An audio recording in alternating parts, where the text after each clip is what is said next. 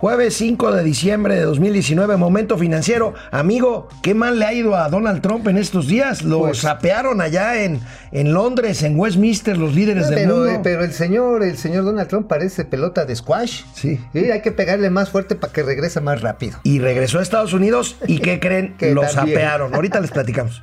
Otra vez para atrás. Esto es Momento Financiero. El espacio en el que todos podemos hablar. Balanza comercial, Inflación, evaluación, tasas de interés, momento financiero, el análisis económico más claro, objetivo y divertido de Internet. sin tanto choro. Sí, Y como les gusta, peladito y a la boca. ¡Órale!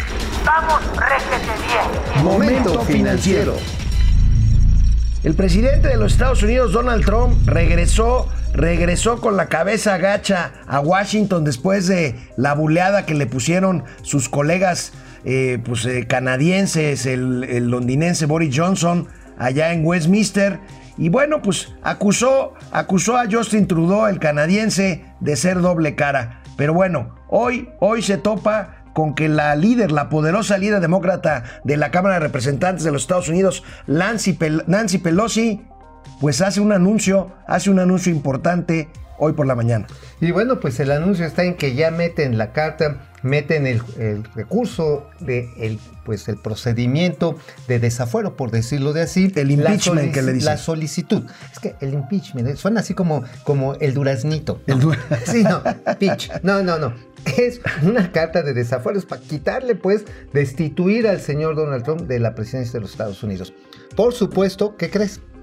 Que la menor preocupación que tiene Donald Trump hoy es el tratado de Ah, no, claro, es esto, es esto que dijo Nancy Pelosi. A ver, sadly, but with confidence and humility, with allegiance to our founders and a heart full of love for America. Today, I am asking our chairman. está pidiendo, está requiriendo. Nancy Pelosi a las instancias correspondientes, les está pidiendo que proceda, que proceda el juicio político contra Donald Trump. Bueno, esto fue hoy en la mañana, amigo. Sí, no, hace unas horas ya empieza formalmente el proceso de desafuero o de duraznito, impeachment. El impeachment. El impeachment, bueno, no, el, pro- el proceso para tratar de quitar del gobierno de los Estados Unidos a Donald Trump en el, pues ahora sí, en el camino de la elección de 2020.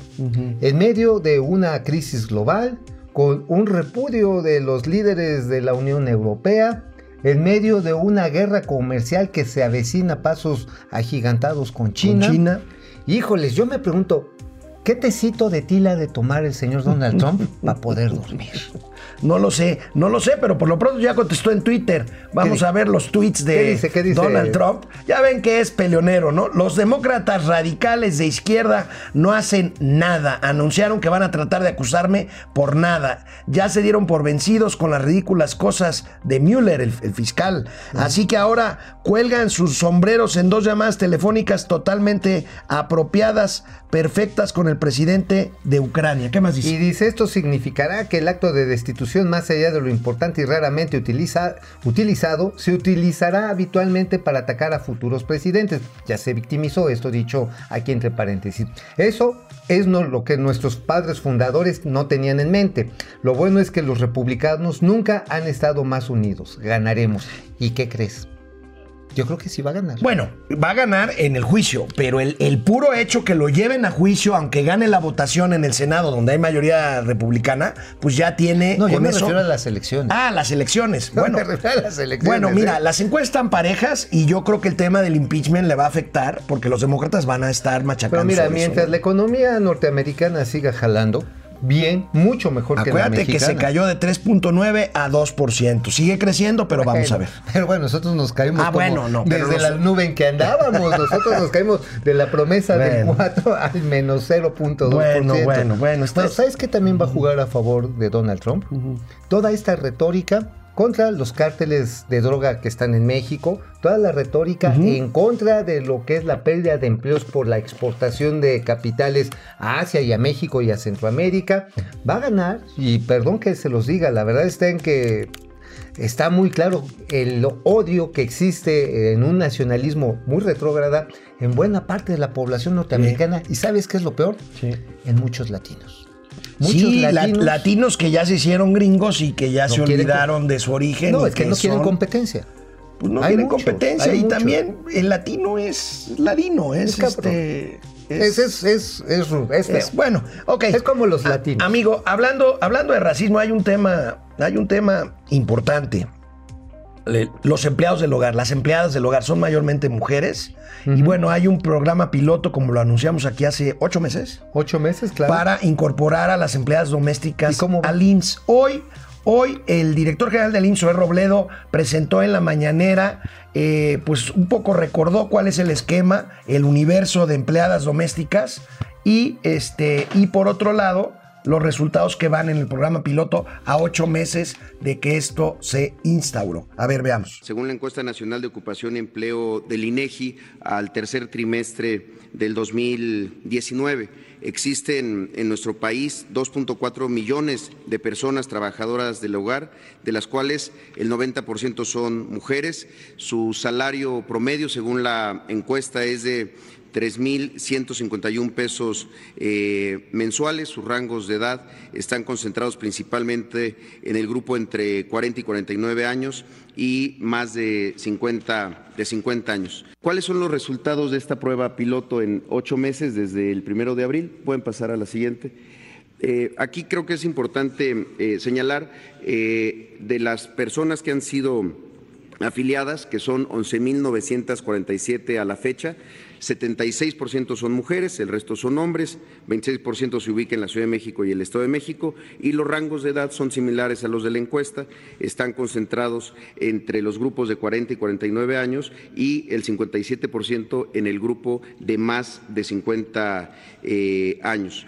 El salario promedio de las personas que están afiliadas en este esquema tienen un salario de 5 mil pesos eh, mensuales y se han ido presentando eh, eh, cada vez más afiliaciones. Solo para darnos una idea, en 1997 se hicieron reformas al Seguro Social justamente para que hubiera una modalidad de eh, la modalidad 34 para la afiliación de personas trabajadoras del hogar.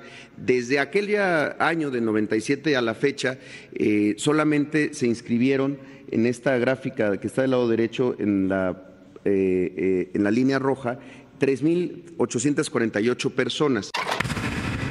Pues bien por las trabajadoras del hogar, qué bien por los patrones responsables, porque en el fondo todos somos Yalitza. Sí, es Sí, cierto, es cierto. Este movimiento tuvo que ver mucho con Roma. Bueno, vamos a una pausa y regresamos. y seguimos hablando del tema este de las empleadas domésticas. Oye, ya doña es que Austeridad doña Austeridad Republicana ya ya me estaba estaba dando baje. decomisando. Ahorita tengo que leer los comentarios, así que perdón, este, doña Austeridad. Bueno, fíjense que hoy en la mañana eh, una, es una pieza. Es una pieza interesante, bien hecha, por supuesto. Lanzaron un promocional precisamente para invitar a todos a que eh, inscribamos en el IMSS a nuestras empleadas A ver, ¿viene ahí? domésticas. Eh, viene aquí, ahorita se los mostramos. Es una pieza que se hizo con la ayuda o con la participación de Alfonso Cuarón, el director precisamente de Roma, que fue la película que desató por su trama, pues este tema de las empleadas domésticas. Es una pieza interesante. A ver, véanla.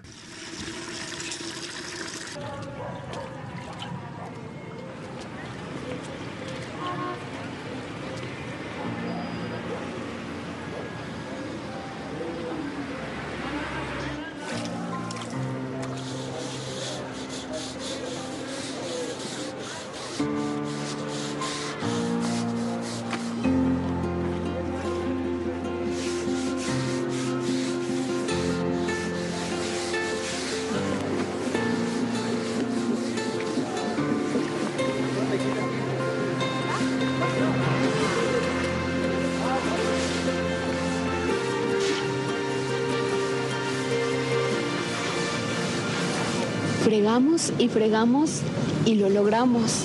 Por fin se aprobó el programa para que las trabajadoras del hogar tengamos seguro social. Inscríbanos ya. Gobierno de México.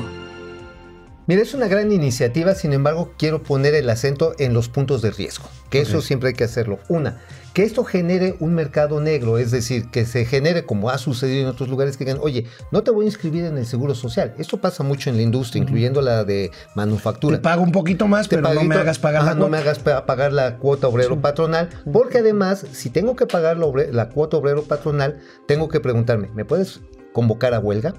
Uno, imagina, llegas a tu casa y ya te cerraron la entrada, la puerta. No, la bueno, cocina. pero para hacer una asociación sindical necesitas por lo menos dos. Pues imagínate. No, no pues, sé, güey, no, bueno. o sea, bájale, ver, Fifi, ¿cuántas empleadas las- domésticas tienes pero en tu las casa? señoras que... ah, Ese es otro punto. Una señora no solamente trabaja en una casa, las que nos asisten. Ah, puede Este, trabajar en do- varias casas. Varias, entonces, ¿quién va a ser realmente el patrón? Ese es un punto. O sea, no, no, digo, sí, estoy muy fifí, pero a ver, si no acotamos bien esto, no le vamos a hacer un bien realmente a estas personas que nos ayudan a tener una, pues, una vida más tranquila, ¿eh? Mira, Sobre va a ser interesante ver ahora. Las cifras que dio Zoe Robledo, ya las vieron, pues son todavía muy bajas. Estaban hablando de un universo de cientos de miles. este, Tal vez de- millones. Tal vez millones, y van 12 mil. O sea, la verdad, digo, no es poco. Yo en lo personal, yo en lo personal sí me parece un buen esquema de pagar la cuota obrero pa- patronal y darle el seguro social a, los- a las empleadas domésticas. Oye, ahora, ¿no? imagínate que de repente se te asocia en, en una- un sindicato que esté liderado por Napoleón Gómez No, no, no, no, no, ni, ni lo No, mande Dios. no, entonces No, digo, no, no no. quiero ser muy fifi. Ya sé que en la residencia Flores tenemos como 200, servi- 200 personas de servicio. Ay, cálmate, Flammers. Bueno, a ver, va- vamos- a ver si los, los Vamos mejor con Ahora sí comentarios. La regaste, ¿eh? ¿Por Ahora sí qué? la Si así es regaste. la residencia Flores, Juan José Medina Ordaz. Saludos desde Sombrerete, siempre, Juan José. Juan José, y gracias. Julia León también, fiel seguidora nuestra. Itzel Fuentes Bucio. Desde San Diego, California, preciosa la ciudad, San Diego. Desde Los Ángeles, Carlos Ramírez, eh, Lulú GB también siempre se con- conecta. Sal Cuellar, saludos. Eh, Jesús Enríquez, felicidades por su excelente y divertido momento Gracias. financiero. Eh, saludos desde Hermosillo, Sonora. ¿Están en YouTube? Este, bueno, en No. Spotify sí, ¿eh? En Spotify sí, en, En YouTube Spotify no, sí. pero bueno, vamos a hacer Algo en YouTube, Algo ¿no? en YouTube. Digo, sí, porque es más divertido vernos que escucharnos. Jorge Alberto Torres, saludos desde Ocosocuautla. Ahora sí lo hice bien, o sea, sí lo dije bravo, Chiapas. bravo. Este, no, no tengo datos hasta la quincena, pero conseguí una conexión de, de Wi-Fi. ¿Ah, ¿Está Ah, bien? qué bueno. Adrián. Hernández, saludos de parte del presidente Trun. Sí. Este, Patricia Rodríguez de Hidalgo, la iglesia, la izquierda quiere ganar en Estados Unidos, así que cuidado. No, no, no. Bueno, los demócratas. No creo que vayan a. Mira, la izquierda en Estados Unidos, la verdad es, Es- que es lo- tiene es lo- otras características. La izquierda de, la, de, de los Estados Unidos es lo más derecho que hay en México. Es lo más derecho que hay en México. Bueno, vamos a pasar, vamos a pasar a otro tema. Este, bueno, pues ¿qué creen? Alfonso Romo, Alfonso Romo, el jefe, Romo. el jefe de la oficina de la presidencia. Ayer lo entrevistaron nuestros amigos periodistas saliendo de un evento empresarial y presumió. Ya quisieran otros países A ver, ¿qué estar dijo? ¿Qué dijo como? México. No tenemos la grabación, tenemos nada más la imagen fija. A ver, a ver, la pero- imagen fija de don Poncho. Pero mira, dice, ya quisieran muchos países de América Latina tener la estabilidad fiscal, política que tiene México. Muchas veces aquí no valoramos lo que hay. México es un paraíso visto desde afuera. Bueno, en algo sí tienes razón. Tienes razón en cuanto que no sabemos apreciar lo que Ah, tenemos. eso siempre. Eso sí, siempre estamos, no manches, mira tu chinche presidente. Bueno, los el peor Congreso". enemigo de un mexicano es otro Los mexicano. mexicanos. ¿eh? O sea, la verdad, de veras que sí luego somos muy mal agradecidos, pero sí quiero decir algo. De que hay muchos países que nos envidian, mm, este, tal vez Venezuela, tal vez Bolivia, tal vez este, nos puede envidiar algo Ecuador, Nicaragua, Nicaragua, este, El Salvador, Honduras. Honduras, pues sí, pero no creo que nos envidie mucho un Brasil que viene creciendo, ¿cuándo? 2%. 2%. Dos y no medio creo que nos envidien mucho los, los argentinos que con todo y que siguen para abajo. Ah, bueno, los argentinos no envidian a nadie porque se aman a sí mismos. Entonces- o sea, no, no, no, ese, ese fue un Bueno, ejemplo. los chilenos Ahora, tampoco nos envidian Bueno. mucho que digamos. Mm, Digo, Mira, yo creo, tienes razón, pero Alfonso Romo pues está exagerando, la verdad está tratando de vender una imagen que desgraciadamente yo no estoy hablando mal de México, pero los datos ahí están sí, y desafortunadamente estamos en una- desafortunadamente estamos en una situación tenemos complicada. datos específicos de cómo estamos actuando como consumidores, ¿no? amigo? Sí, eh, ya salió el índice eh, de confianza del consumidor del INEGI, salió hoy en la mañana. Este índice que pues eh, muestra pues el ánimo de la gente común y corriente de cómo está viendo el panorama económico y bueno, pues el índice de confianza del consumidor se cae un poquito, pero se cae en el último mes. En el índice anual se mantiene positivo, pero vamos viendo la tabla para que le explique Mauricio Flores con los componentes que eh, hacen posible eh, dar a conocer este indicador de confianza del consumidor. Bueno, como todos saben, esto, bueno, todos saben, ya, ya me la doy así de muy chucha. Pues la es que nos siguen ¿no? todos los días. Bueno, está bien. Miren, como saben, este es el resultado de una encuesta. Arriba de los 50 puntos, arriba de los 50 puntos, todo va para arriba. Abajo de los 50 puntos es para abajo. Aquí lo preocupante es que seguimos por largo tiempo, desde este año, por debajo de la línea de los 50 puntos. Esto lo puedo definir como la curva de la decepción. Acuérdate, el índice de confianza del consumidor se mantuvo muy al alza el año pasado en estas fechas, en diciembre, esperando los cambios del nuevo gobierno y empieza a caer. Se estabiliza en noviembre y yo creo que sabes por qué es, amigo. ¿Por qué? Por el buen fin. ¿Por eso se estabilizó en noviembre? Sí, por eso se Entonces sí estabilizó. funcionó el buen Pues fin? sí, al parecer Estamos sí. esperando cifras de consumo de Antad y de Walmart, vamos a ver. Pero parece ser que sí. Parece que vienen Parece sí. Vamos a ver.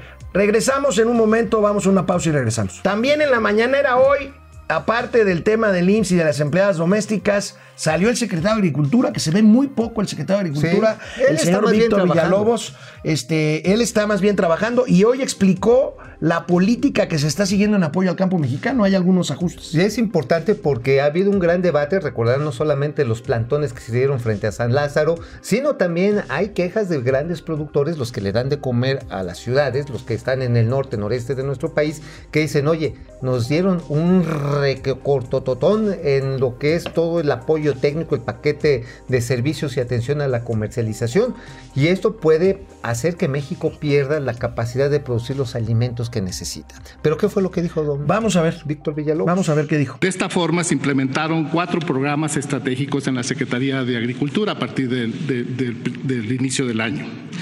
El primero de ellos es el de la producción para el bienestar, que incluye café y caña de azúcar, el programa de fertilizantes, el programa de crédito ganadero a la palabra y el programa de precios de garantía, que es el tema que nos convoca esta mañana por instrucción del señor presidente. Hay seis principios rectores para la ejecución de estos cuatro programas. El primero de ellos es el apoyo directo a los pequeños productores. El segundo es pagos y entregas directas sin intermediarios. El tercero es el de los apoyos enfocados a las zonas marginales y de pobreza extrema, también tomando en cuenta el apoyo a las poblaciones indígenas. El cuatro es relacionado con los padrones de beneficiarios que tienen que ser actualizados y con mayor transparencia. El quinto es la concurrencia con otros programas del gobierno federal y en los estados y finalmente una mayor proporción del presupuesto eh, para las eh, eh, productoras y productores de las pequeñas y medianas de mediana escala. Efectivamente, en forma progresiva se ha incrementado el presupuesto a los pequeños productores y también a las comunidades indígenas. Como se puede apreciar, pasamos en el año 2018 de un monto de 15.063 millones de pesos, o sea, el 26% del presupuesto, a lo que se está ejerciendo en el presente año, que es en el orden de los 20.500 millones de pesos, o sea, el 39% del ejercicio presupuestal del presente año por concluir.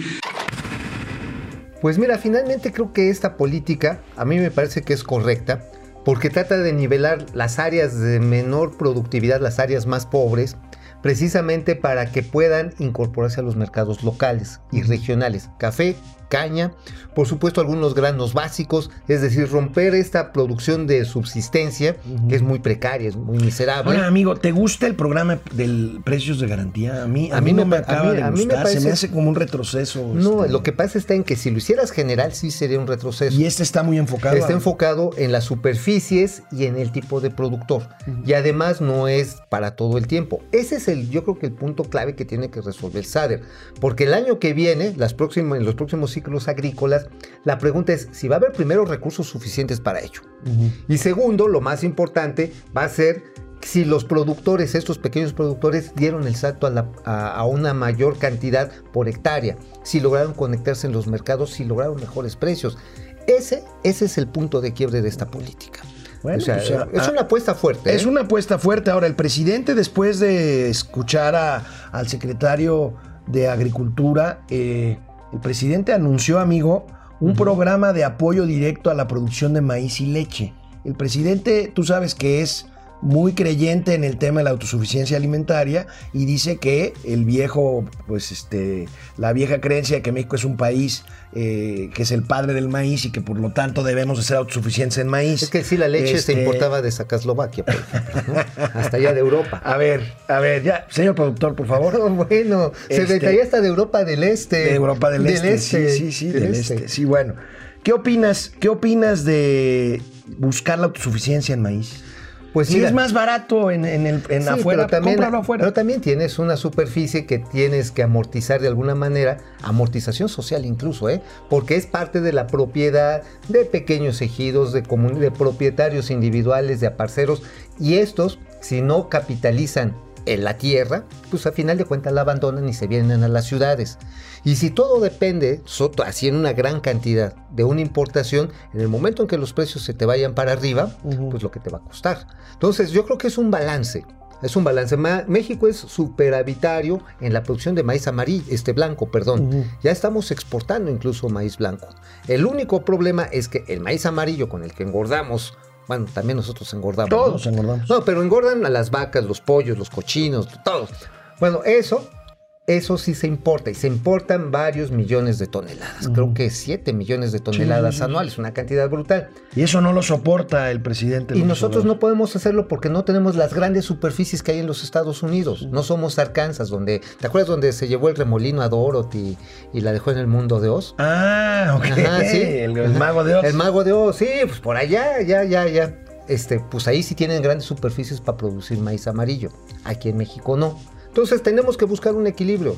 No Ok. podemos ser autárquicos. Ahora, ¿tu calificación al secretario de Agricultura sigue siendo buena? Este, Sí, ¿está yo le pongo su trabajo? 8.5. Es más, es de los pocos secretarios de Estado que ha viajado, aunque el presidente haga muecas. Ha estado en China, ha estado en Japón, ha estado en Argentina, ha estado en Estados Unidos, en Washington.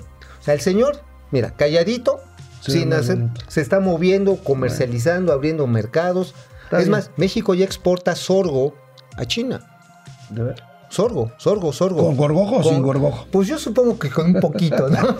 Bueno, amigo, traes en tu columna una información muy interesante. Ay, sí. Eh, por ahí ustedes a lo mejor ya leyeron de que el metro de la Ciudad de México, que es muy complicada su situación porque tiene años de no recibir mantenimiento mayor. El metro está en graves problemas de, de conservación, tanto de instalaciones fijas como de los propios eh, trenes. Y viene un programa muy agresivo y muy caro de mantenimiento que pues involucra un proceso de licitación en la que hay ahí tres empresas involucradas para entrarle, ¿no? Rehabilitación de pues 80 trenes, compra de 30, bueno, 50 se rehabilitan, se compran 30 nuevos trenes, se hace un cambiadero de vías en la línea 1 y 3 que son las más antiguas. Sí. Sí, tú te acuerdas, ¿no? La Cuando- primera, este, Ajá, ¿te la de acuerdas? a ver cómo era la cancioncita cuando empezó el metro. Ah, la de esta Chu, Chava chu, Flor- chu, viene el metro, chu, Ah. chu, chu. No, también ¿Eh? nota que sea, Estamos hablando "Ay, del el metro, qué grandote, qué bonito. Ese, qué es- ese chulote". también. Estamos de hablando del, Chava del, Flores. del 69. del 70. Del 70. Bueno, del 69 siempre fue muy, es muy placentero recordarlo. Pero la cuestión está en que hay tres grandes compañías que se van a dar con todo. Y estamos hablando de Alstom, estamos hablando de Bombardier y de CAF. No les extrañe que empiecen a darse unos guamazos en los medios rudísimos porque son contratos por 80 mil millones de pesos. Ahora, son empresas que se dedican a eso, no hay más. No hay más. otras, No hay otras son ellas el tres, ¿no? Ajá, sí, son Se van a empezar a dar con todo, ¿verdad? Pero va a ser horrible. Bueno, antes de que nos vayamos, a ver si lo pueden enfocar. Esto lo tenemos en exclusiva interplatanera intergaláctica, pero mañana Alex se los va a platicar. El programa del Infonavit. Nos vemos mañana. Vamos, réjete bien. Momento financiero.